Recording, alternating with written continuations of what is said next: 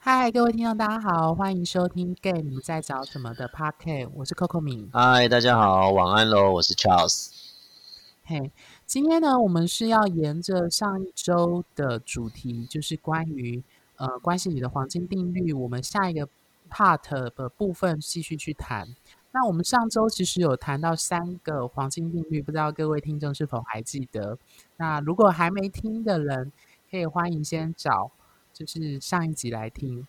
那今天我们要谈的黄金定律的第四点，它其实跟时间的那个愿意花时间在你身上有一点点雷同，但是它的重点会是在于我们说的平等跟对等。简单来说，黄金定律的第四点谈的是平等跟对等的投入。对，那呃，我相信各位听众都曾经听过一句话，叫做“一个铜板拍不响”。那我觉得这句话非常的经典的呈现关系里的核心的一个概念，也就是说，关系一定是两人都愿意建立、愿意投入、愿意互动，关系才可以成立。反过来说，只要有一个人选择断绝关系，纵使另外一个人怎么想要维持这个关系，都不可能成成立，或者是继续交流下去。那所以。呃，我一直觉得有一句话其实蛮讲的蛮贴切的啦，就是没有人想去热脸去贴人家冷屁股。那我觉得在爱，不管是在爱情或在关系的暧昧或者是经营的阶段，其实我们很常陷入一个状况，就是你会觉得好像被不公平的对待，或是不被对等的看待，然后它会产生受伤或愤懑的情绪。那其实最常见的状况就是，你会觉得好像我爱他比较多，他爱我比较少，这是很常见的状况，就是情感的那个浓度强烈不同，或者是呃，大家双方觉得，或某一方觉得另外一方他付出的不够多，或觉得自己付出的太多，觉得很受伤，或者是觉得很很有压力等等的。各式各样的状况都有，或者是你付出，或者其中有一方你的伴侣付出很多，反而带过来你有压力这件事。对，嗯，我觉得就现在第四点就是，如果延照上一集的话，有些同朋友可能还是会搞不清楚，就是那你上一集不是讲说哦，我们有互相给时间啦，这不就是算是平等的东西了吗？那为什么这边又要再讲平等？其实我会觉得，觉得这边的平等已经像是有一种你在关系中你们两个的地位的关系，而不是。那当然，给时间这件事情是一个体现的方式，哦，就是双方都愿意为这段关系丢了多少时间。那当然，实其实上丢这个时间，其实你觉得，哦，我丢一小时，他就要丢一小时。如果这样，你觉得这样才是对等关系的话，其实就会等下就会探讨到最后最个定律，叫做所谓的知己知彼。你就会发现说，其实可能你觉得你丢这一个小时，对方只有丢半小时，那搞不好对方的半小时，搞不好对他来讲，他是已经。呃，已经超出他的平常跟人的互动的那一种时间的那个长短了，就这样子。所以今天他的对等关系就变变像是一种呃嗯上对下，就是你在这段关系当中你是很卑微的吗？我觉得比较像这种东西，就是比如说有些人可能会觉得说欧巴就是一个不值得被爱的人，那今天有一个人愿意跟我进入这段关系，我真是欢声雷动。但是问题是，后面经营呢，就变变可能是你就非常非常如履薄冰，意义就是说，你可能哦，我好像必须要赢得他的欢心，让他开心，然后我要一直去配合他，然后就变就是说，好像我随时如果忤逆他，也不是忤逆他，就是随时讲一下我的需求，然后我又怕我的需求跟他需求碰撞到，那到底怎么办？会不会他就这样会觉得说，哦，我们不适合我，他就要离开了？那我好不容易得到的感情，是不是就这样化为？云烟又过了，就这样子，然后有可能又要继续找下一个，说到底有没有人会爱我？所以这个就是，其实我觉得这就是我们第四点来讲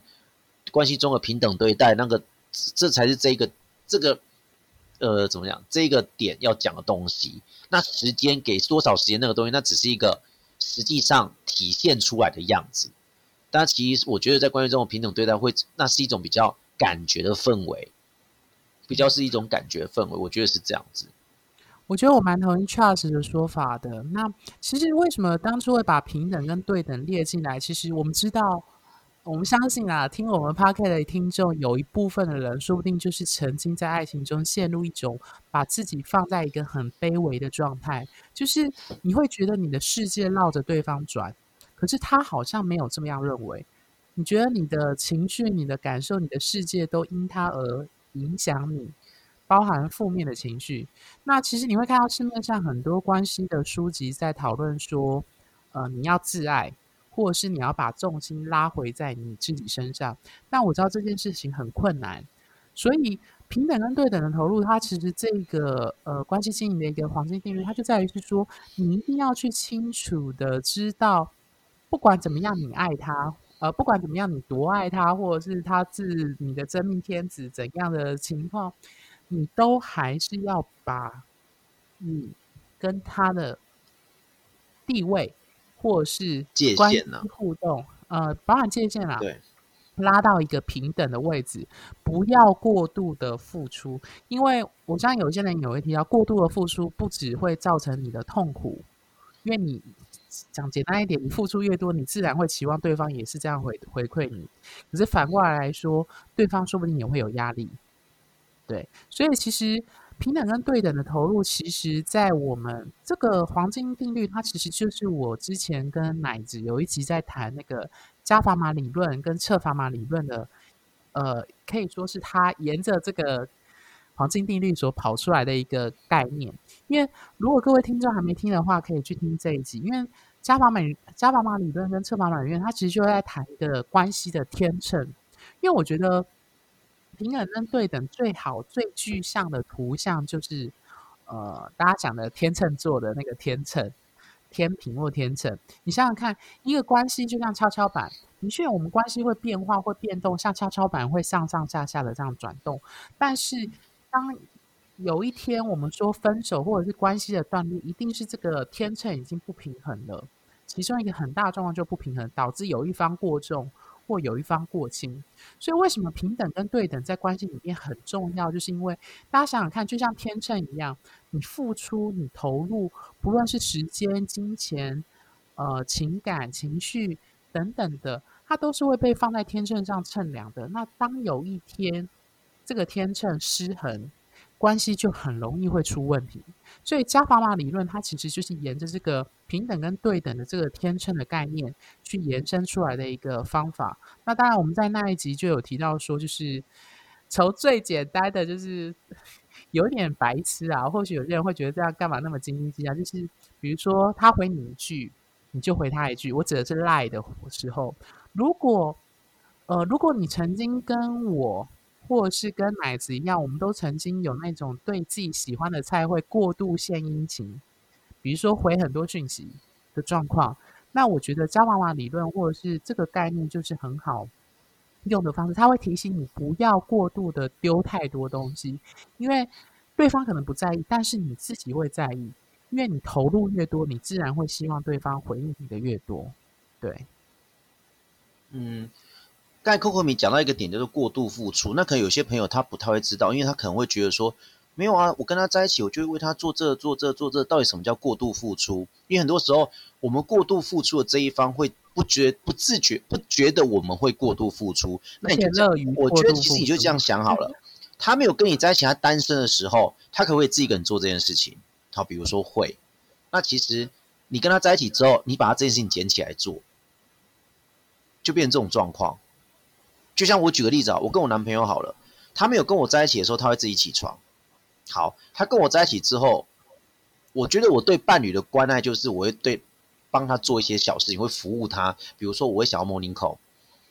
可是问题是，就有一次我们就起了一个争执，就会觉得，我觉得叫起床这件事情对我来讲是一个伴侣中是一个比较亲密的动作，因为我平常我单身的时候也不会叫谁起床。我也不会去叫朋友起床，除非朋友自己打电话跟我讲说，他明天要这样很早起来，你帮我叫一下，就叫我一下，就这样子。对，可是我男朋友就会觉得说，其实你不用一直叫，他可能是偶尔需要我帮忙叫，比如说他明天真的有特殊的时间要爬起来，他可能才会说，啊，你叫我一下。可是我就会很不自觉就做这件事情。可是事后我们在核对这件事情的时候，就会发觉这个就是我我他对这我这个动作对他讲就是过，我对他来讲哦就是过度付出，所以这个过度付出你根本没办法自己察觉到。是对方要跟你反映的，其实你才察觉得到。对，所以其实我很感谢我男朋友有跟我讲这件事情，就是说他觉得说他其实这件事情，他觉得你为我做这个叫我起床这件事情，我真的觉得没有到很需要。那当然你听到没有到很需要的时候，其实有点 sad 嘛，就会觉得说啊，对。可是问题是，你事后想想会觉得说，哎，对啊，他没有跟我在一起的时候，他不是这样去上学，他不是这样去上班或怎么样怎么样之类的，他只是可能会比较赶，就是呃踩死线嘛，就到教室或怎么样或到公司就这样子。对，那可能他就享受这啊，但是你一定会觉得说，哦，我就不要让他踩死线嘛，就要我可以，我希望可以提早叫他啊，他可以有比较从容的刷牙、洗脸、吃早餐呢。可是我必须跟你说，有的人天生他就是必须要这样过生活，就必须要永远在赶着最后一刻跑出去，赶着最后一刻滑进教室，那他就那就是他的人生了。我就必须说，好吧，那他如果喜欢生活在这种很紧绷的这种状况，那就让他去吧。对，我就觉得这样。那如果另外一半会觉得说，哦，没有，因为有你的出现之后，我觉得，哦，我因为有一个人可以叫我起床，那他就觉得他很感谢的话，那这个对他讲就不是过度付出。可是如果你的你的付出对他讲是有点负担的，他可能会觉得说，答答应你也不是，拒绝你又觉得好可怜，你本来就很想做这件事情，那可能这个对他讲就是过度，对对他讲就是过度付出，那可能就是你们必须要去，真的也要伴侣直接跟你明讲。那他跟你明讲的过程当中，一开始你被拒绝或是被打枪，你可能会觉得哦，我好难过，也是不需要我。可是其实，那必须过一段时间，你要自己去问自己，为什么你有这种感觉，才会变，才会知道说自己有没有过度付出，这样子。那所以就是其实会变，就是说，到底你呃两个人需求不同，其实也不不至于说这是不对等的。我觉得是这样意思。呃，我觉得 Charles 讲的这很好，很有趣的概念，就是我们之前在有一集在谈爱情的现实面，就是我们要承认爱情是一场交易。那你要知道，我们以交易的概念来想，就是说每个人擅长的东西都不同。呃，比如说 A D 擅长做布料，然后 B D 擅长做机械，那这两个地方它就有不同的物品，我们就是所谓的商业贸易嘛，就可以做交易。那我觉得关系有时候也像这个样子，伴侣跟伴侣之间。他觉得跟这个人在一起，他可以从这个人身上得到，比如说情绪上的支持，比如说他的伴侣非常会情绪上的关怀照顾。可是另外一方，他可能他是觉得我从这个人身上得到一个现实很实际的帮助，可能是金钱上，可能是工作或者是现实生活上的。那你说这两个可不可以去比较？的确很难，因为不同。但是你也必须理解说，到底是。我觉得到最后，这种交易都是非常非常的主观，大家同意吗？就是它是非常主观，我觉得可以满足，我觉得对方有满足到我，然后我也有满足到对方，对，所以我必须承认，所谓的平等跟对等的投入这件事呢，它其实很主观，所以这就接下来带到我们下一个最后一个黄金定律，也是最难、最难、最难的一个黄金定律，叫做知己知彼。呃，我刚在录音前就跟 Charles 提到说，我们其实两个人就针对这个就讨论说，我们觉得这是最难，因为这超级困难，连我们自己都做不到。那为什么我会把它列为黄金定律呢？就是其实各位听众在之前几个 p a r k e t 的我们其他几集就已经听到，就是我们常用每个人心中都有一把尺，这个来形容每个人那种对事情的价值观跟看法，那种主观的一个具体的形容。那简单来说，就是我们是，我们都知道自己心中的那把尺，呃，说不定有些人不知道。对，那我们必须知道自己的那把尺，才能在关系的路途上不至于迷惘的太严重。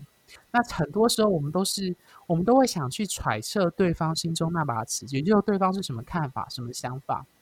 然后，通常我们都是拿自己的尺去量对方的尺，所以这就造成一个问题。我们往往揣测或猜测别人背后的动机、想法、行为，都错误的很离谱。所以我必须说，知己知彼，百战百胜这件事情，它是正确的，但是超级困难做到。因为我刚才就跟霍米讲说，我就是我不希望让听众以为说这个观点讲完他就会读心术。我觉得不太可能，因为我觉得我必须跟各位听众老师讲，就是我走到现在了，我就觉得我还是没有办法啊。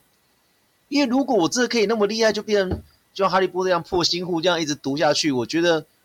我就可以直接挑出我想要的伴侣，然后我知道他在干嘛，我可以永远都帮他先做好，我是我我避开那个地雷点嘛。可是我我直接啊，我你我觉得我们可以先跳跳通一下，你可以去想，如果你真的知道他都在想什么了，你确定你不会跟他吵架了吗？这重点啊！你有时候去踩一下对方的地雷，你去想一件事情。我们以前读书的时候，明明就知道上课讲会被老师骂，为什么你还是要讲？就你明明知道你不写作业，妈妈就会不爽，为什么你就是不写？就是我觉得就是这样嘛。你知道对方的需求是什么，可是有时候你就是不做啊，不是你就会觉得说我做会失去自我嘛？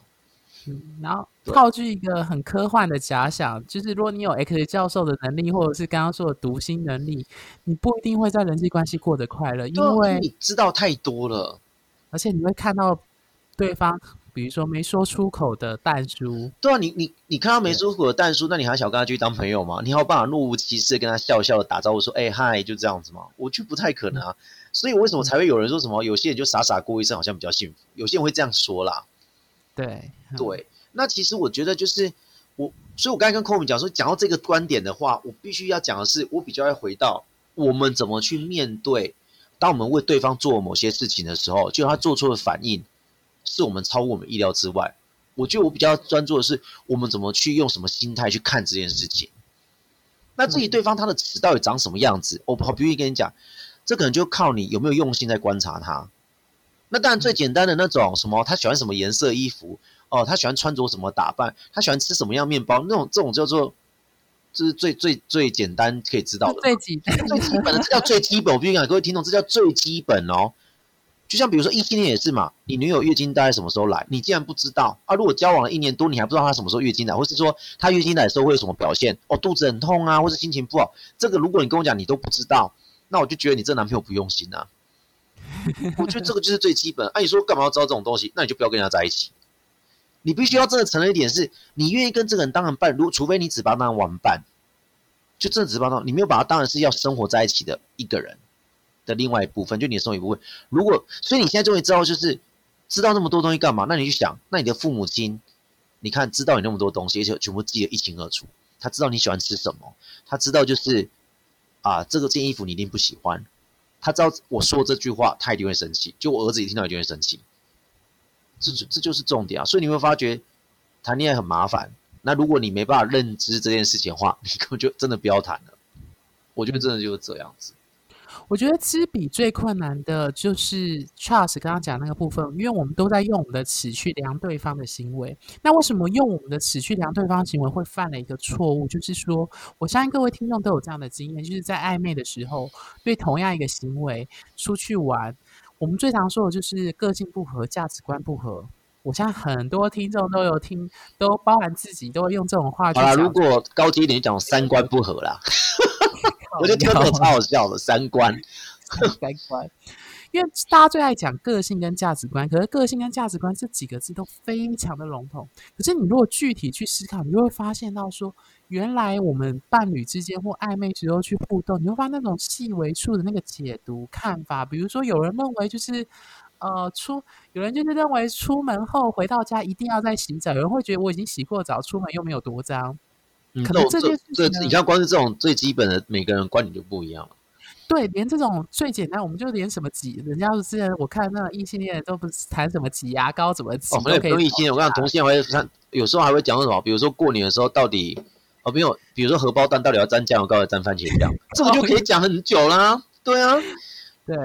所以那种喜好的差异，当然更不用说你在软体上的互动啊，回讯息的方式啊，有人认为。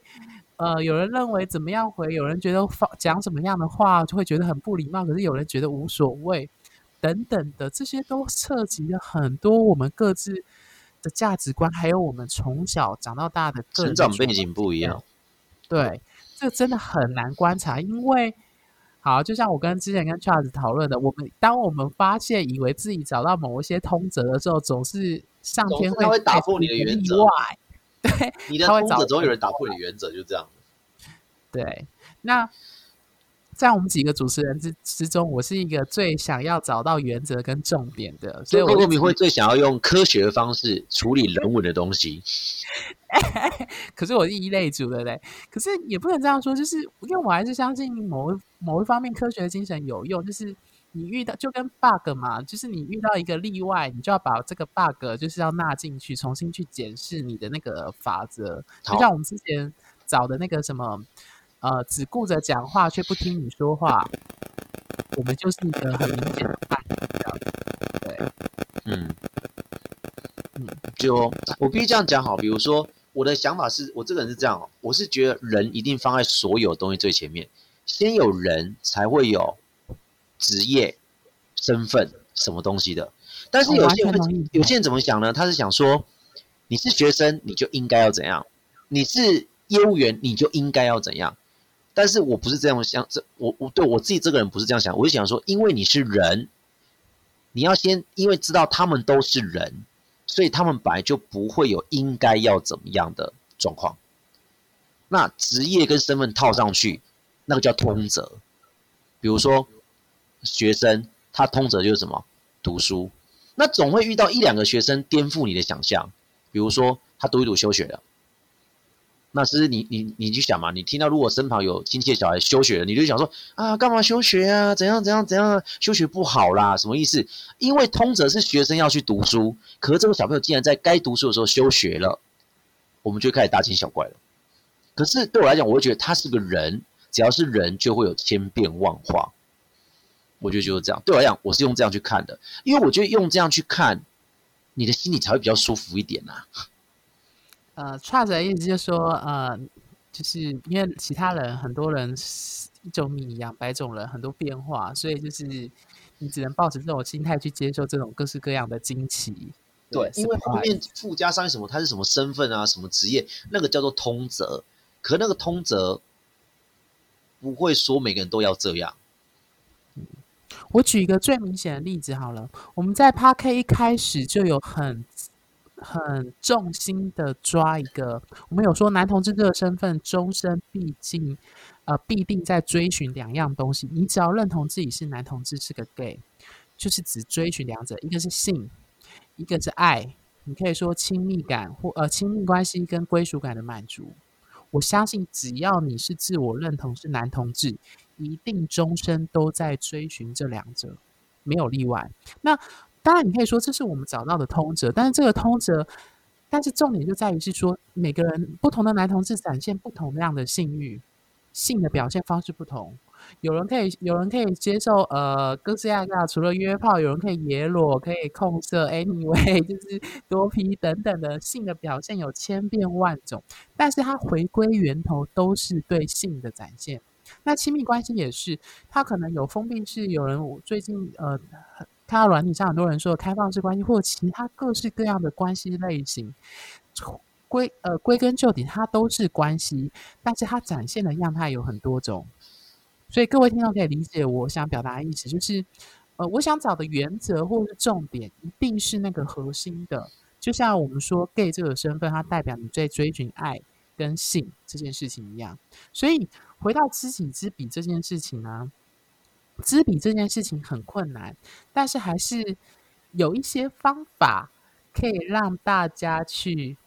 呃去摸索啦。这是我 Coco 对那个就叫通则，对，Coco 米讲那个就是通则。那但是我们有时候太执着在那个通则，就忘记对方他其实是一个人。没错，对啊，所以就变就是通则大框架，我们是一定要有。什么叫大框架？比如说。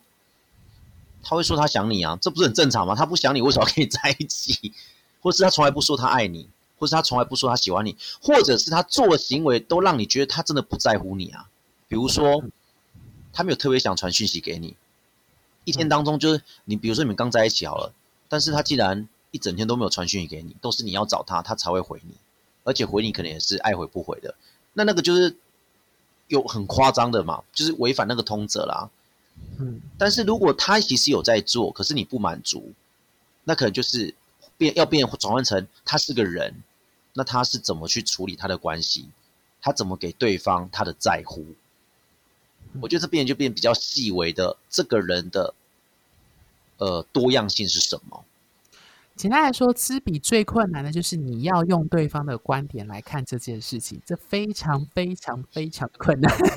知彼是这样子哦，知彼。我必须讲，今天讲的知彼，如果是狭义性来讲的话，它不是通则。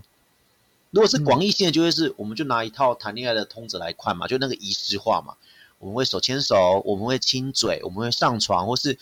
我们会记得你喜欢什么。我觉得这就是通则嘛。嗯，但是如果是当个别的暧昧，个别的暧昧，那个单独看这个人叫狭义性，那个就是知彼。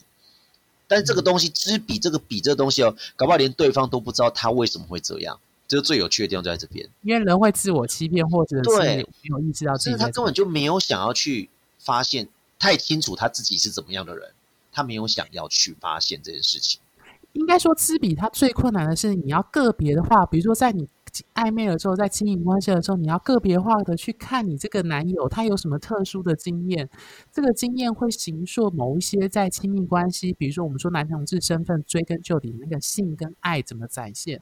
比如说，如果你男友可能是以前有受过可能原生家庭的议题，他有家暴，他可能对关系有一种疏离感，他害怕太亲密。是。所以他会用这种，他因为害怕太亲密的关系，所以他会展现在很多在关系当中的样态。那这个样态，你可能会觉得，怎么会跟我其他一般人或我之前交往的经验会差那么多？就是同样一个行为，同样一个情绪，为什么他的反应是完全不一样？就像比如说，像我男朋友，他就不喜欢，他觉得意见不同都没有都可以讨论，可他不喜欢我发脾气，而他是非常厌恶这件事情的。然后你就觉得很奇怪，就是为什么他那么，甚至他会跟你跟我讲说，他本身就是个没有情绪的人。可是讲这种话的时候，你完全不要相信他。为什么？人怎么可能没有情绪？没有情绪就死掉了，就这样子。所以你我就要去看他背后家庭背景到底为什么他那么讨厌情绪。哦，我到这才发觉，因为他有个非常情绪化的爸爸，他从小就被这个情绪化爸爸每次就是动不动就发脾气，他就吓到了。所以久而久之，就是当他爸发脾气的时候，他就表现得非常的冷淡。然后面无表情的看着他，就变成这种状况，因为他觉得我就只能这样子，因为如果我多跟你解释，你会更生气，啊，因为你更生气，我不喜欢大声被大声啊。简单来说，我觉得知彼这件事情它很个别，但是大原则要抓到方向，但是你个别实际去呃进入那个田野或是进入那个场域的时候，你就要去想说为什么跟那个会不太一样，或是。为什么你就是找得到那个原因？我们刚刚我们刚刚举了两个例子，都是指原生家庭它如何影响亲密关系这件事情。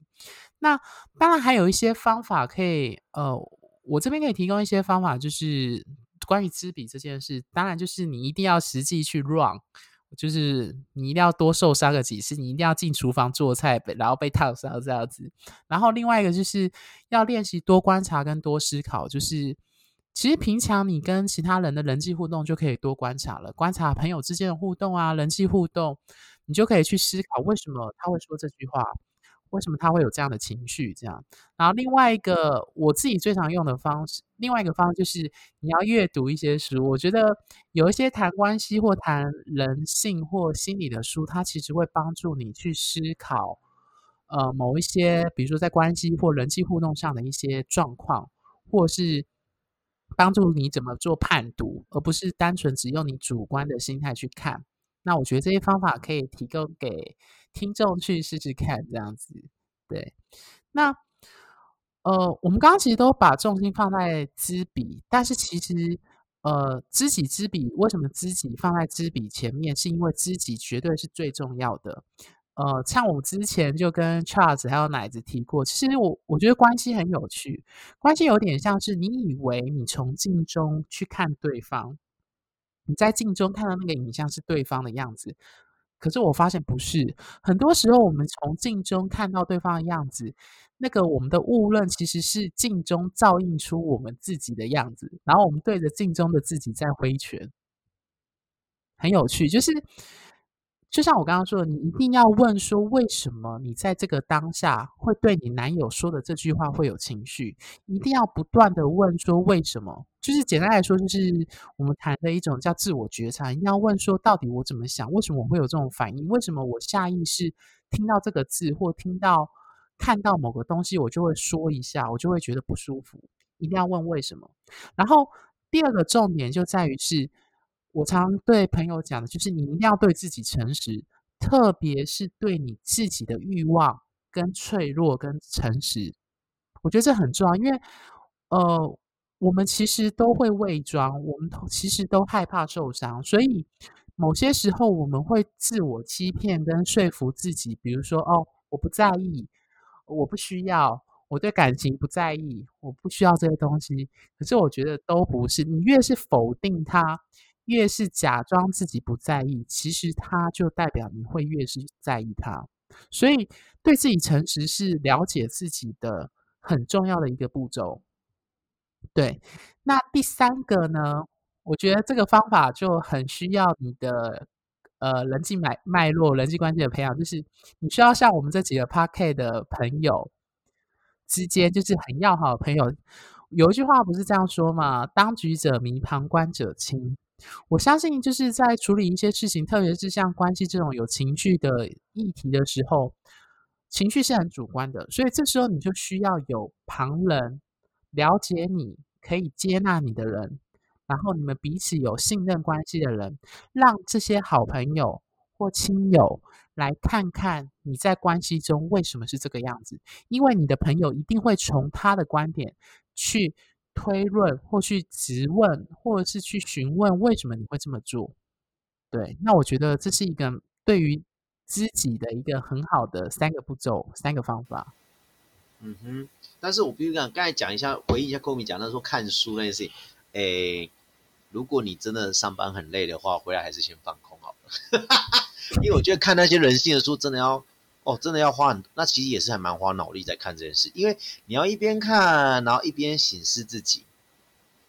对，哦，那个真的很要去挖，光是要挖这件事情，我就觉得有点累了，就这样子。挖自己其实很累的，而且重点是。挖自己有时候也不需要什么讲出来，你就有时候会坐在那边开始放空，然后开始想说，哦，昨天那场吵架为什么会这样子？然后你要不断问自己为什么，就这样子。嗯，对啊，但第一次做、第二次做都不会那么快上手，你不用灰心，他只会你会跟自己辩证，越辩越明。嗯，对，让你觉得大家知道说，哦，原来我是个这样的人。那当你是个这样的，你说，那我是不是就知道说我要找哪一种人呢？诶，对啊，你知道你要找哪一种人，可问题是刚才讲嘛。那你知道对方是怎么样的吗？没有人知道啊，所以便还是回到一个老话，就是，请你在关系当，如果已经进入关系了，请你在关系当中适时的讲出你的需求，嗯，对，适时跟他讲，但是也不用说什么哦，你做不到，所以我们不是，我们就拜拜。如果你真的这样谈恋爱的话，其实也很麻烦啊，嗯，对，就只能有人说不要用妥协这两个字，哎，妥协感觉就有点像是我比较卑微了，可是我觉得协调吗？就比如说，哦，好，你不吃辣，我吃辣，那我们就去找一间餐厅，哦，我们点了几道菜，一道是辣的，一道是不辣的，那可能另外一道可能是小辣或是微辣之类的，嗯，就变这种状况，对，好。那我们今天的黄金定律其实就是这几条到最后这个。那我必须再次强调，知己知彼真的是最困难、最困难的一条，也是我们几个主持人都不敢保证我们自己能做到，还在努力的方向。那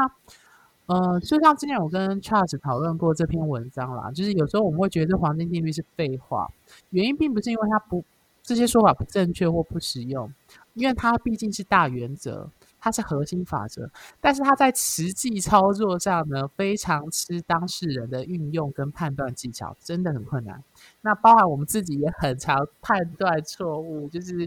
呃事后都是事后诸葛，事后诸葛才会发现到说，呃，朋友会觉得你怎么会这样想，你怎么会这样做，朋友才会点出你的问题。可是，在关系的当下，你其实是没有意识到的，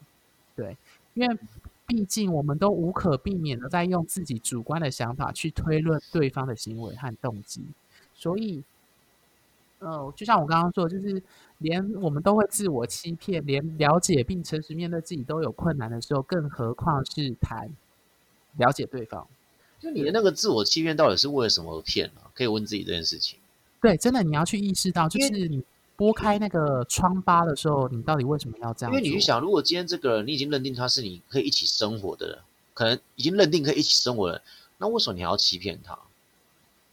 你不相信他能够接住你的弱点吗？或是接受你的缺点吗？就这样子。所以以后就是当你冠冕堂皇的跟大家讲说，每个人都有缺点啊，我们应该拥抱自己缺点的时候，那你要问你自己，你有没有欺骗你自己啦？嗯，对啊，就会变成这种状况。对，那自己那个什么什么爱自己那个，呃，那三个字还是先把它放到旁边去好了。因为我真的觉得很烦，就听到爱自己。像有时候我同事也问我说，到底什么叫爱自己？我说哦天哪，不要一直讲爱自己好不好？到底要怎么做？没有人知道。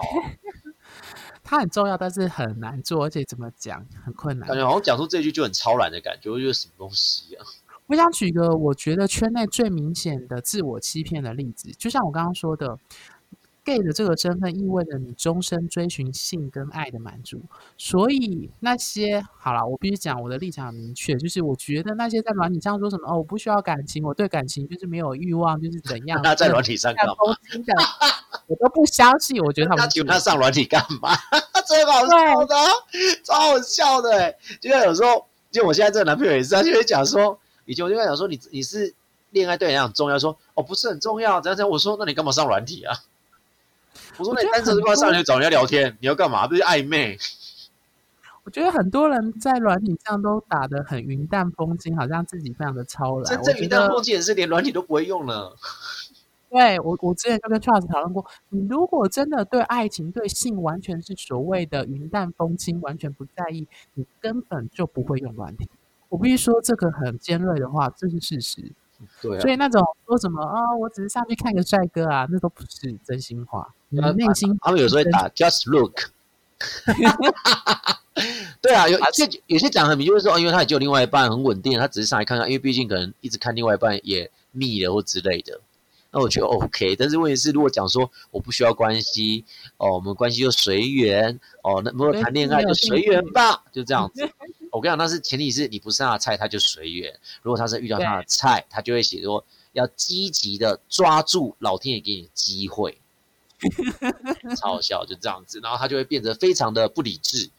哎，对，就这样。那但是如果如果他遇到不是他的菜，不是他的菜，但是那个菜来追求那个那个人来追求他，但是不是他的菜，他就会很理性的看待这段关系。他会说我们不适合就是不适合，但是他根本没有跟你试过，怎么知道合不合？因中妈妈栽，就这样子。就脸蛋不适合，就这样子。不好意思，我们进入一个非常的那个，这是一个最好的时代，也是一个最坏的时代。这句话就是干话，就这样子。因为盖跟托比在问说，那到底土土星？因为最近如果有在看占星，会觉得木星跟土星合相到底要干嘛？就这样，我们在聊这件事情。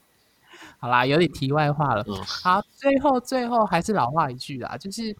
其实我我我相信我们刚刚我们这这两集列的黄金定律大家都懂，